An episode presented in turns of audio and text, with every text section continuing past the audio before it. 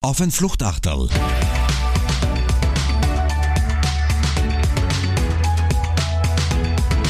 Mit Alexander Raffiner. Und Peter Thier, Kommunikationschef der ÖBB. Lieber Peter, herzlich willkommen zum Fluchtachterl. Fein, dass du da bist und dir die Zeit genommen hast. Danke für die Einladung. Peter, wir starten ins neue Jahr gemeinsam mit dem Fluchtalltag. Es freut mich sehr, dass du da die Zeit genommen hast, unmittelbar nach dem Jahreswechsel. Es ist heute der 2. Jänner, wo wir einander gegenüber sitzen. Bist gut gerutscht? Wie waren die Feiertage und der Jahreswechsel? Das ist sehr entspannend. Ich habe letzte Woche gearbeitet und habe da Zeit gefunden, ein bisschen nachzudenken auch und mir viele Jahresvorsätze zu machen. Fühlt sich gut an. Guter Ausschlag. Na reden wir dann vielleicht auch noch über deine Jahresvorsätze, aber zuerst wollen wir dich ein bisschen kennenlernen. Lieber Peter, wir beide sind nennen wir es Branchenkollegen. Und für das, dass die Branche eigentlich recht überschaubar ist, kennen wir einander gar nicht so lange. Dafür haben wir uns dann aber richtig kennengelernt und richtig intensiv. Da werden wir auch noch ein bisschen drüber reden. Aber zuerst wollen wir dir mal ein bisschen kennenlernen. Ich habe gesagt, du bist Kommunikationschef der ÖBB, also du leitest dort die Unternehmenskommunikation. Nimm uns dort ein bisschen mit. Wo kommst du her? Was ist dein Hintergrund und wie bist du dort gelandet, wo du jetzt bist?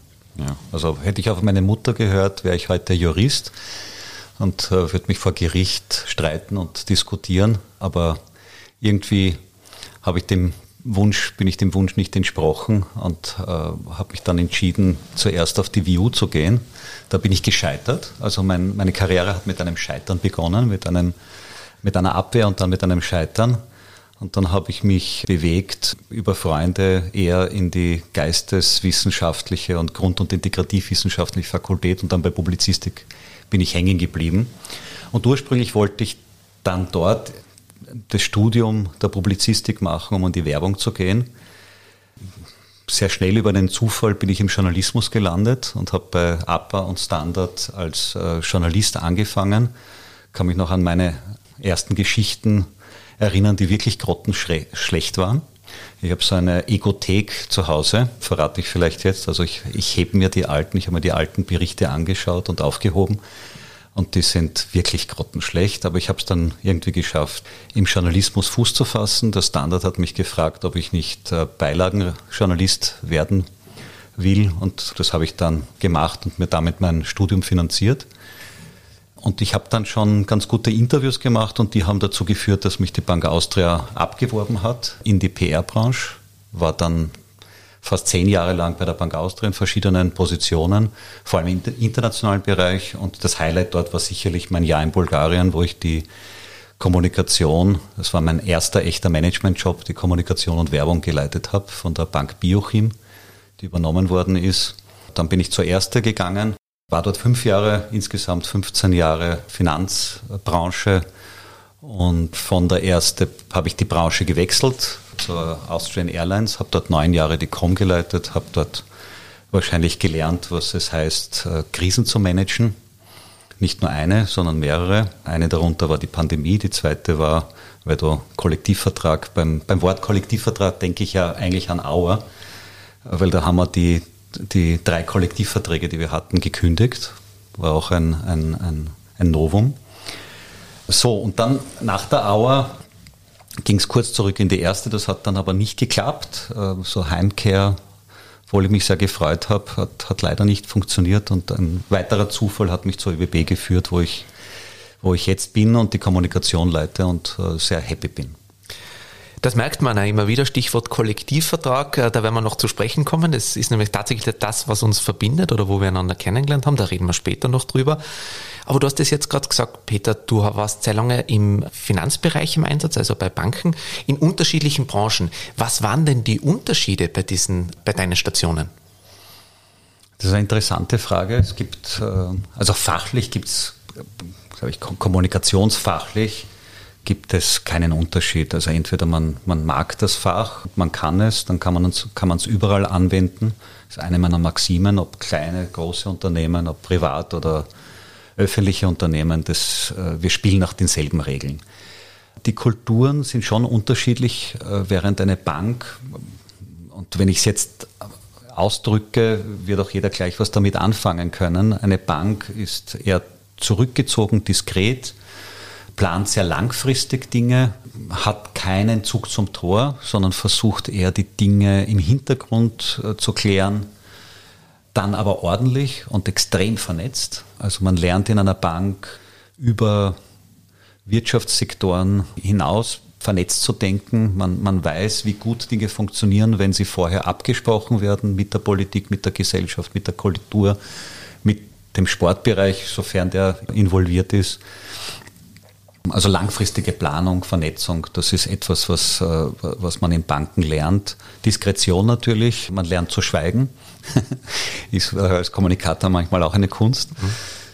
Und in der Mobilität ist man extrem fremdgesteuert. Also man, man, man transportiert in der Luftfahrt wie auch im, im, im Eisenbahnverkehr Tausende, Millionen Kunden. Also bei den ÖBB sind es täglich 1,3 Millionen Fahrgäste, die wir haben.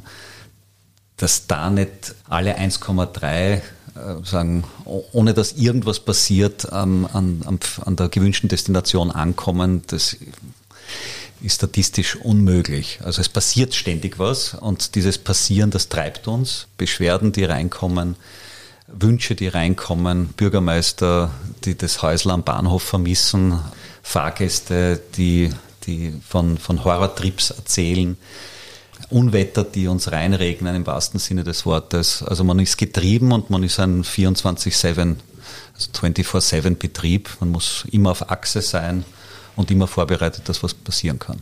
Und damit sind wir jetzt schon mittendrin. Danke auch für, das, für die sehr konkrete Antwort und für den Aufschlag. Und äh, jetzt steigen wir gleich ein, warten wir nicht mehr länger drauf. Ich darf dir heute gratulieren. Du bist äh, gewählt worden zum Unternehmenssprecher des Jahres 2023. Herzliche Gratulation dazu. Danke. Das freut mich sehr. Äh, wie gesagt, du hast einen Zug zum Tor und so wie ich dich kennengelernt habe. Jetzt bist du das aber schon das vierte Mal, lieber Peter. Mm, also das wird man nicht, als wird man nicht einfach zufällig. Ich starte manchmal ganz gerne auch mit diesen großen Fragen. Was macht denn einen guten Unternehmenssprecher, gute Unternehmenssprecherin aus, Peter? Was muss man mitbringen? Du hast jetzt ein bisschen was schon erzählt. Auch, es gibt durchaus Unterschiede in der, das Handwerk mag das Gleiche sein, aber es gibt durchaus Unterschiede in den Kulturen, in den Branchen. Was macht eine gute Unternehmenssprecherin, einen guten Unternehmenssprecher aus? Jetzt muss ich mich gleich am Anfang outen. Ähm, da ich so wie viele natürlich auch meine Eitelkeiten habe, freue ich mich sehr, dass ich das vierte Mal zu dem gewählt worden bin. Ähm, die viermal waren immer bei anderen Unternehmen. Also ich habe den Preis für die Bank Austria, Erste Bank, Auer und jetzt ÖBB bekommen. Wobei ich dieses Mal mir ein bisschen schwer tue, stolz darauf zu sein, weil, und gleich antworte ich auf deine Frage, ähm, ich ja nicht mehr so Sprecher bin. Ähm, also ich leite die Kommunikation und der Job und die Rolle ist jetzt schon ein ganz anderer als, äh, als der Job, den ich beispielsweise bei der Auer gehabt habe. Ich ich, ich spreche viel weniger. Ähm, äh, es macht das große Pressesprecherteam unter der Leitung der Gabi Zornig bei den ÖBB. Bei der Auer habe ich selbst verantwortet und auch selbst gemacht. Und, und daher tue ich mir ein bisschen schwer, den Preis wirklich unter meinem Namen anzunehmen, weil es sind Menschen wie der Bernhard Rieder, die Julia Krutzler, der Daniel Pinker, die Lena Pawitzig und die Regionalsprecher, die wir haben, die, die, das, die den Job managen und die eigentlich den Preis verdient hätten. Jetzt fragst du mich aber, was ein Sprecher ausmacht und ich habe das ja jahrelang gemacht. Als Journalist habe ich Sprecher kennengelernt, Sprecherinnen und habe über zehn Jahre war ich selber Sprecher. Ich, es ist eigentlich recht simpel. Du musst Beziehungsmensch sein, du musst Journalisten mögen und, und sie nicht verachten. Viele Manager verachten Journalisten und werden von ihren Pressesprechern verstärkt, weil sie sagen, ja, der Trottel, der kennt es ja nicht aus. Das ist aber nicht ganz wahr. Ja. In Wirklichkeit decken ja Journalistinnen, äh, sagen, bohren sie in Wunden äh, oder, oder fragen nach und, und tun dann das äh, ähm, aufbereiten und aufmachen, was im Verborgenen bleiben soll. Und äh, das Verständnis musst du haben, dass der Journalist per se ja nicht was Böses tut, sondern seinen Job machen möchte. Und das musst du verstehen und auch nach innen vertreten können. Du musst deinem Vorstand ins Auge schauen, in die Augen schauen können und sagen können, du, das Interview müssen wir jetzt machen, weil da gibt es ein, berechtigte, ein berechtigtes öffentliches Interesse daran. Das ist das eine, was du machen musst. Das zweite ist, du musst erreichbar sein äh, und wirklich 24 Stunden erreichbar sein und spüren können, ist das jetzt dringend oder ist das nicht dringend? Und wenn es dringend ist, dann legst du halt alles zur Seite. Das ist diese Fremdsteuerung, die ich, von der ich gesprochen habe, und reagierst auf die Anfrage. Und wenn es äh, so ist, dass die Anfrage da ist und du aber kein Wissen hast, dann musst du extrem rasch die Antwort organisieren. Und zwar eine Antwort, äh, die auch haltbar ist auf die nächsten Wochen eine Antwort, die dich nicht zum nächsten Pro Problem führt, äh, sondern die allumfassend ist und die zukunftsgerichtet ist. So, und das ist es eigentlich schon, ja. Aber damit hast du schon einige Punkte angesprochen und ähm, das möchte ich ja nochmal verstärken. Ich darf doch, ich habe mich ja in äh, einem der letzten Fluchtachtal mit der Ingrid Gogel, der PFA-Präsidentin, schon als ÖBB-Fan äh, geoutet. Ich darf doch auch einige Kolleginnen und Kollegen von dir schon, durfte ich schon kennenlernen und ist jetzt wirklich ein, ein tolles Team und ein tolles Unternehmen. Du hast gerade angesprochen, in deiner Funktion, in der Funktion auch eines Pressesprechers, einer Pressesprecherin, jetzt bedeutet dann auch jetzt. Und wenn es dringend ist, dann ist es dringend. Du warst jetzt einige Tage auch Skifahren, aber wenn du in Kärnten auf der Skihütte sitzt, jetzt bedeutet jetzt. Ist das das, wo du sagst, das gehört einfach zum Job dazu, das macht vielleicht sogar ein bisschen den Reiz aus und das taugt man? Oder lernt man einfach einmal mit der Zeit mit dem mit dem umzugehen, Peter? Und sagt, naja gut, das gehört halt irgendwie dazu. Wie gehst du damit um? Du, du hast dir implizit selbst die Antwort gegeben, das gehört zum Job. Äh, das, das, das muss dir liegen, das musst du mögen. Es ist halt, die Action gehört einfach dazu. Und das Dilemma der Journalistinnen ist ja, sie können keine leere Zeitung, kein leeres Blatt Papier produzieren. Die, die Seite muss gefüllt sein. Das heißt, sie haben Kraft der Redaktionsschlüsse auch gar nicht äh, die Möglichkeit zu sagen, sie schieben die Geschichte. Und dieses Verständnis gehört her. Wenn die Geschichte heiß ist, ist sie heiß. Und wenn sie der Journalist nicht schreibt vom Standard, dann nimmt sie der von der Presse. So ist das Geschäft und das musst du wissen. Und du musst, umso früher du eine Antwort gibst, desto höher ist die Wahrscheinlichkeit, dass dein Rede, dein Inhaltsanteil im Artikel groß ist. Und wenn du gar nicht antwortest, dann geben sich die Journalisten selber die Antwort. Das sieht man dann wenn sie in der ZIP äh, sich gegenseitig interviewen, das belächelt man dann manchmal, aber oft ist der Grund der, dass der, der oder die betroffene Person nicht Rede und Antwort geben will. Dann tun sie sich halt selber interviewen und damit gibst du sozusagen die Chance auch nach außen. Ne? Also die Chance, dich zu erklären, die gibst du dann jemanden anderem. Und genau das hast du ja auch gesagt, du hast es angesprochen. Das sind ja nicht immer nur easygoing-Themen, mit denen ihr konfrontiert seid, mit denen du konfrontiert bist, aber ich glaube, du hast das auch in der, in der äh, Nominierung oder jetzt in der Auszeichnung gesagt. Ich glaube, wann kriegst du den Preis verliehen? Äh, am 10. Woche, Jänner? Am 10. Nächste Woche? Ja. Ist es dann soweit, dass du gesagt, einerseits du hattest das Privileg, in unterschiedlichen öffentlich relevanten Branchen und Unternehmen im Einsatz zu sein, aber du hast auch immer gesagt, jeder Kontakt mit einem Journalisten und einer Journalistin ist eine Chance. Auch bei Themen, die nicht easy going und du hast es selber angesprochen, kaputte Züge oder Heiseln, die fehlen, das ist nichts, was man sich wünscht, aber das gehört dazu. Genau, das gehört dazu. Man kann sich ja überlegen, ob man direkt oder indirekt zur kritischen Frage auch einen, einen, eine, eine positive zweite Antwort mitliefert, ja, dem Ganzen einen Frame, einen richtigen oder einen Spin geben, um jetzt zwei, zwei moderne PR-Begriffe zu benennen. Lass uns gerne dabei bleiben. Ich möchte nämlich, bevor wir dann zur Frage kommen, wie sich auch dein Job vielleicht verändert hat, möchte ich auf einen Punkt noch zu sprechen kommen, einen sehr inhaltlichen, weil der dich auch über deine Karriere begleitet. Das ist das Newsroom-Konzept, das du mittlerweile zum wievielten Mal jetzt eingeführt hast? Zum auch bei den dritten ÖBB? Mal in Wirklichkeit, ja, drittes Mal. Dritt Auer, Erste Bank und jetzt ÖBB. Nimm uns auf den Weg ein bisschen mit, Peter, Newsroom-Konzept. Was versteht man darunter? Was verstehst du darunter? Und warum macht es Sinn, das in einem Konzern aufzugleisen? Ja. Ich bin ein bisschen unglücklich über den Begriff äh, Newsroom, weil er, er, vermittelt so, dass es nur um News geht äh, und man, man stellt sich dann vor äh, viele Screens und, und, und Kameras äh, und ein technisch innovatives Konzept.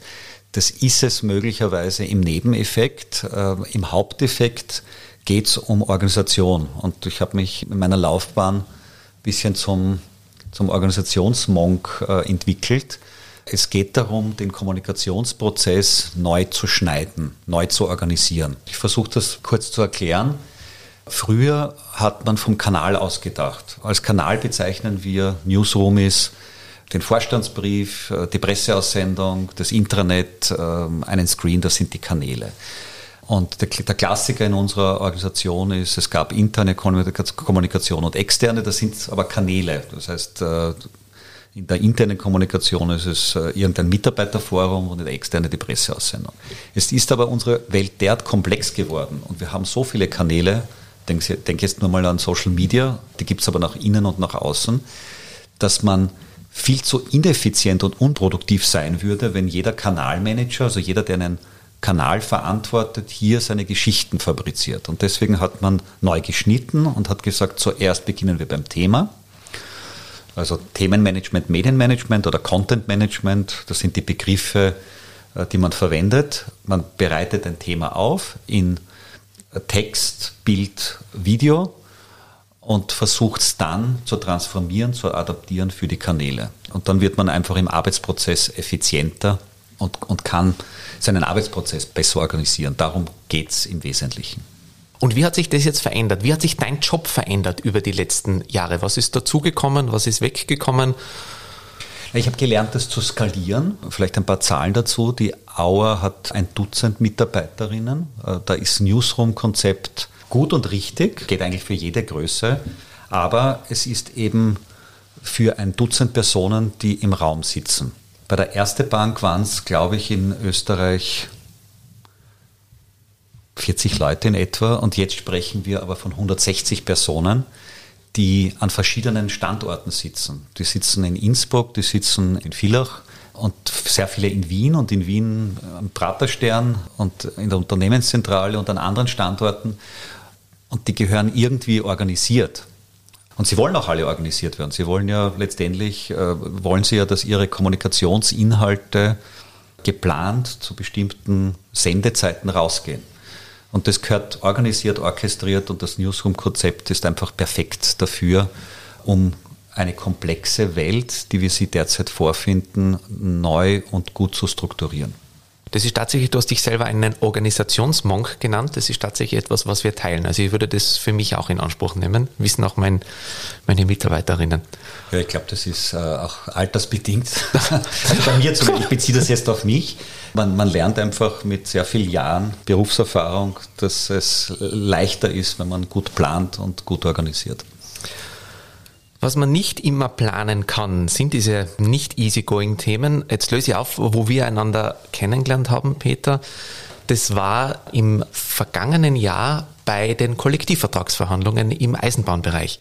Einer meiner langjährigen Kunden ist der Fachverband der Schienenbahnen. Du bist für die ÖBB im Einsatz.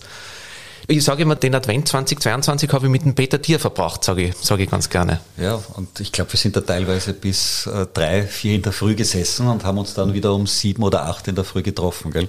Also mein, tatsächlich mein Highlight war, du hast mich damals nach Hause gebracht, da sind wir um halb vier nach Hause gekommen und um halb acht haben wir uns wieder getroffen. Das war so hinunter. Ja, kann mich erinnern. Aber im Nachgang, wir sagen dann immer, nimmt uns keiner mehr. Und ich sage immer, ich, ich finde, du lernst jemanden am besten kennen in Drucksituationen, wenn der oder diejenige unter Druck ist, wie er dann reagiert. Also da haben wir schon einiges, einiges mitgemacht und da gelernt. Und wenn du dann um um halb zwei da sitzt äh, und es schauen dir sieben Köpfe über die Schulter bei der Formulierung eines Statements oder einer Presseaussendung. Also ich habe nicht immer Ruhepuls gehabt. Wie, wie, wie geht's dir?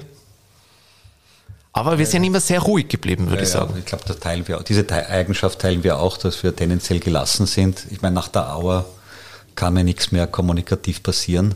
Die meisten fragen mich wie war, wie war das mit, der, mit, mit den vielen Streiks bei der Auer? Wie hast du das erlebt? Tatsächlich habe ich, hab ich bei der Auer nie einen Streik erlebt. Also es gab immer so Bummelstreiks und so, so Betriebsversammlungen, die sich ausgedehnt haben. Aber gestreikt hat die Auer vor meiner Zeit einmal. Bei den ÖBB habe ich meinen ersten Streik erleben dürfen ja, und das war, das war schon spannend. Fand das damals auch sehr unfair, weil wir kommunikativ uns ja sehr angestrengt haben, das Richtige das zu stimmt, tun. Ja. Aber da habe ich dann lernen müssen, dass äh, wir nicht in der Kommunikation, wir können vieles dirigieren und beeinflussen, aber das konnten wir nicht verhindern. Ich glaube, das war vorprogrammiert. Das war vorprogrammiert, aber es war schon spannend. Wir sind einen Raum weiter gesessen und haben das wirklich hautnah mitbekommen. Wie gesagt, das war nicht immer, immer ohne, aber das war auch was, was ich an dir sehr, sehr schätze oder damals auch zu schätzen gelernt habe, sehr schnell. Ich bin bei dir, also wir sind alle, wir neigen alle beide nicht dazu, hektisch zu werden oder, oder laut. Wir sind tendenziell ruhig und gelassen, werden eher tendenziell ruhiger, wenn es dann richtig hektisch und stressig wird.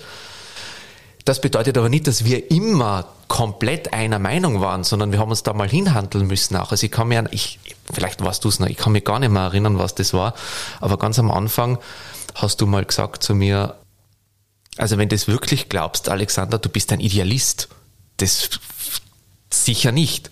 Und im ersten Moment habe ich mir gedacht, ne Kollege, locker bleiben.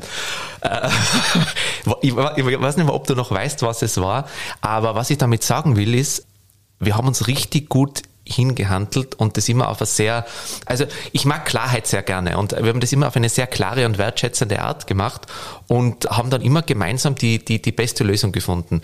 Und das hat mir, hat mir richtig Spaß und, und, und Freude gemacht und deswegen das habe ich sehr, sehr geschätzt. Also diese direkte und klare Art, aber immer sehr wertschätzend. Auch wenn es richtig zach war, haben wir das immer sehr ruhig und, und, und gelassen gemacht, oder? Das musst du doch auflösen, wann ich dir das vorgeworfen habe. Ja, ich weiß es eben auch nicht mehr. Ich glaube, also meine Freunde, die mich von der Schulzeit kennen, die werfen mir Idealismus vor.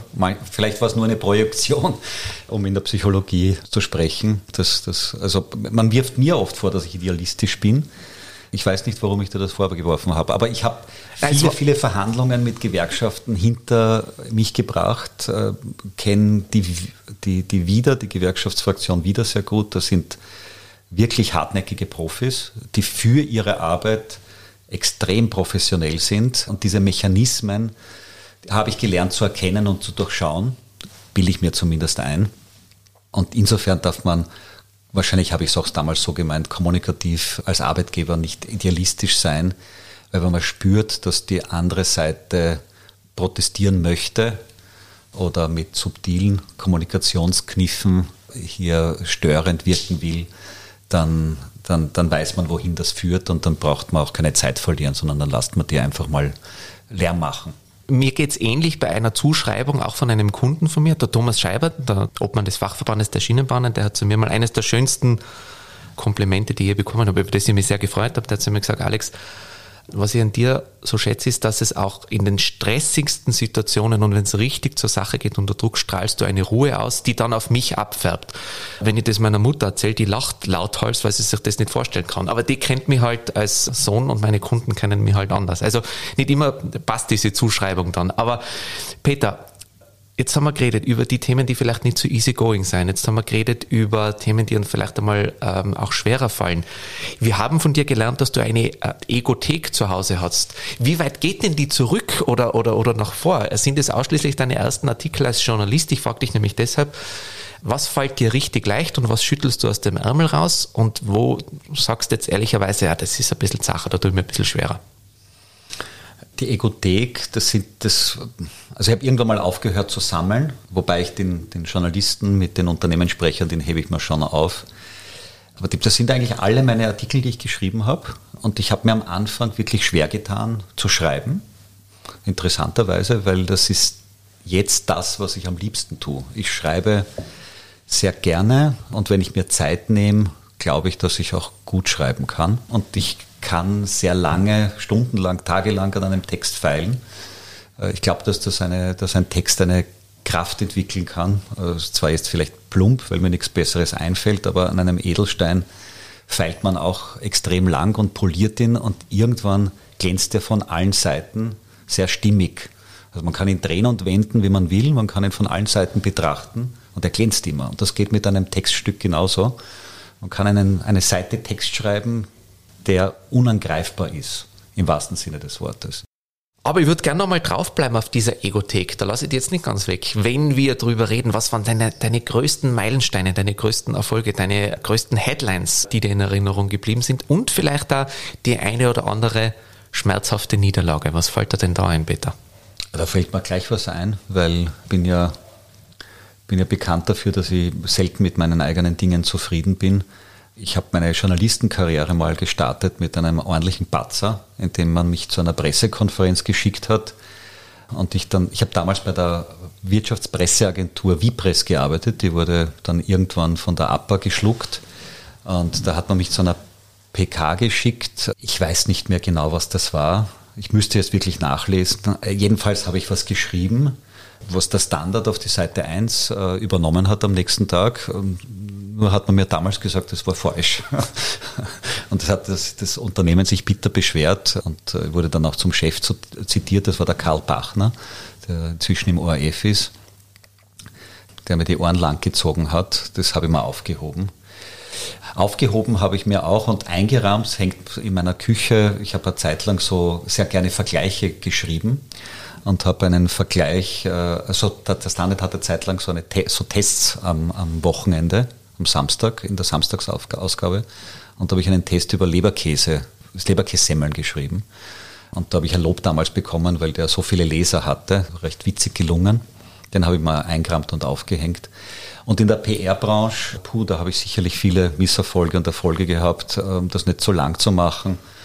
Ja, so ein bisschen stolz bin ich auf die 100-Jahr-Feierlichkeiten bei den ÖBB, weil, kann ich vielleicht jetzt auch offenlegen, diese 100 Jahre, es hat mich ein Branchenkollege draufgebracht, dass die ÖBB 100 Jahre werden. In den äh, Schriften, in den internen historischen Schriften hat das eigentlich gar keine so große Bedeutung gehabt, weil die ÖBB sehen sich als die Eisenbahn in Österreich und die hat ihre Geschichte schon viel früher begonnen. Aber die ÖBB als Gesellschaft ist eben letztes Jahr 100 Jahre geworden und wir haben das gesamte Jahr 100 Jahre bespielt. Das hat dann gegipfelt in ein 100-Jahr-Fest mit Politikern und Mitarbeiterinnen und Wirtschaftstreibenden und Journalistinnen, wo wir den Nightjet der neuen Generation gezeigt haben erstmals. Da sind 6000 Menschen gekommen. Das war schon ziemlich cool und ein erhebendes Gefühl. Bucketlist, Peter. Was sind die Ziele noch? Was steht bevor? Was möchtest du noch gern erreichen, da lassen, machen? Große das Frage. Hast mich, das hast mich zu schnell ja. gefragt, weil Bucketlist, also für dieses Jahr, das wird ein schwieriges Jahr bei den ÖBB, weil wir haben, wie viele mitbekommen haben, ein paar Qualitätsprobleme. Wir haben für die vielen Fahrgäste, die wir glücklicherweise haben, haben wir zu wenig Züge. Und wir haben zu mutig geplant. Deswegen fallen Züge aus oder sie sind verspätet. Unsere Pünktlichkeit ist wirklich auf also ÖBB gemessen auf niederem Niveau, wenn wir uns mit den Kollegen in Deutschland messen, auf hohem Niveau. Aber wir waren jahrelang Anführer der Pünktlichkeitstabelle. Jetzt bin ich neugierig, wie es ausgeht für letztes Jahr. Und wir haben uns vorgenommen, die Themen Zuverlässigkeit, Qualität, Pünktlichkeit in den Vordergrund zu rücken. Das geht natürlich nur, wenn das Produkt stimmt. Also so gut kannst du gar nicht kommunizieren. Also es muss stimmig sein. Und das ist sagen, für dieses Jahr geplant. So, wenn du mich jetzt langfristig fragst, was sind, was sind die Pläne? Ich finde die ÖBB, finde ich ein absolut geniales Unternehmen, riesengroß, sehr komplex. Und ich würde es gerne schaffen, diese Vielfalt und diese unterschiedlichen Klänge und Themen, die dort, die dort herrschen, irgendwie zu einer Geschichte zusammenzubringen die jeder kennt und jeder abrufbar hat. Und das ist mir bis jetzt oder ist uns bis jetzt noch nicht gelungen. Es kennt jeder die ÖBB, aber wenn du fragst, was, was, wohin will die ÖBB, was, was wollen die, was ist die Geschichte, da gibt es hunderte Geschichten, aber nicht die eine große Geschichte und an der arbeite ich. Jetzt ist der Kollektivvertrag auf zwei Jahre abgeschlossen worden. Jetzt wurde gerade äh, in dem Fall wieder verlängert. Schließt du aus, dass wir auch den Advent 2024 wieder miteinander verbringen? Und freust du dich? Würdest du dich darauf freuen? Also ich freue mich ganz bestimmt. Und das wird nicht zu verhindern sein, lieber Alexander. Wir werden, wir werden KV verhandeln und mitverhandeln. Und äh, nachdem es jetzt ein Jahr Ruhepause gegeben hat, ja, freue ich mich. Peter, was ich noch abschließend gerne wissen wollen würde, einmal, das ist immer ein bisschen auch der Blick hinter die Kulissen beim Fluchtachtel. Wir wollen dich ja persönlich ein bisschen kennenlernen. Jetzt haben wir gesagt, jetzt bedeutet jetzt. Wie holst du dir den Ausgleich? Wie schaltest du ab? Wie tankst du Energie?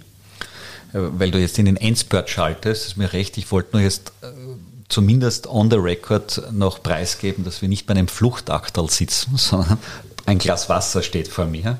Ich bin zwar kein Asket, wie die meisten wissen, aber es ist äh, Mittagszeit Und deswegen, deswegen trinken wir jetzt gerade ein Wasser beide. Wie schalte ich ab? Ja, ist auch kein Geheimnis. Ich habe irgendwann einmal gelernt, dass Sport dienlich ist, Gelassenheit zu trainieren. Also nicht nur den Körper, sondern auch die Psyche zu trainieren. Ich gehe unendlich gern laufen, lange Läufe, bin zwar nicht besonders schnell, aber, aber ich laufe sehr gerne und das regelmäßig und mache dort äh, Ventile auf äh, und, und nicht im Büro. Und vor ein paar vor zwei Jahren habe ich angefangen zu rudern auf der alten Donau. Das mache ich auch gerne. Du bist ein begeisterter Ruderer, das, das taugt dir, das hast du für dich entdeckt, gell? Ja, ich bin ein Anfänger, begeistert. Ja, ja ich mag es ja gerne. Ich mag die Naturverbundenheit gerne. Und ansonsten habe ich eine, eine, eine Band, in der der, der Günther Fritz, der Peter Klemann und der Camilo Faramiti, auch alles Branchenbekannte mitspielen und, und wir, wir arbeiten gerade und feilen gerade an unserem, jetzt wollte ich schon sagen, neues Album. Das ist es natürlich nicht, aber an unserem neuen Auftritt. Äh, wir, wir haben ein paar Texte wieder auf, ins Wienerische umgetextet und werden damit Ende Februar auftreten. Gibt schon einen Termin, dann da konntest du den jetzt nämlich gleich kommunizieren. Ja, ich gleich Werbung. Ja. ja. Also nämlich mein, also Peter ist ja hartgesotten und erfahren, aber es ist mein erster echter öffentlicher Auftritt am 29. Februar im, Tanzcafé Jenseits. Im Jenseits? Im Jenseits, ja. Äh, wir werden jenseitige Nummern spielen und das ist insofern sehr, sehr passend am, am Abend, äh, ich glaube um 21 Uhr, wir werden das per Social Media noch mitteilen. Dann darf ich mich eingeladen fühlen, weil da schaue ich sicher vorbei ins Jenseits, wenn ihr dort seid. Freut mich sehr, danke.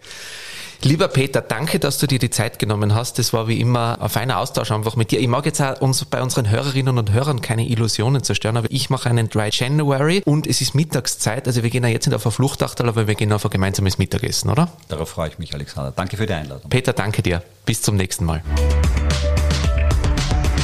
Auf ein Fluchtachtel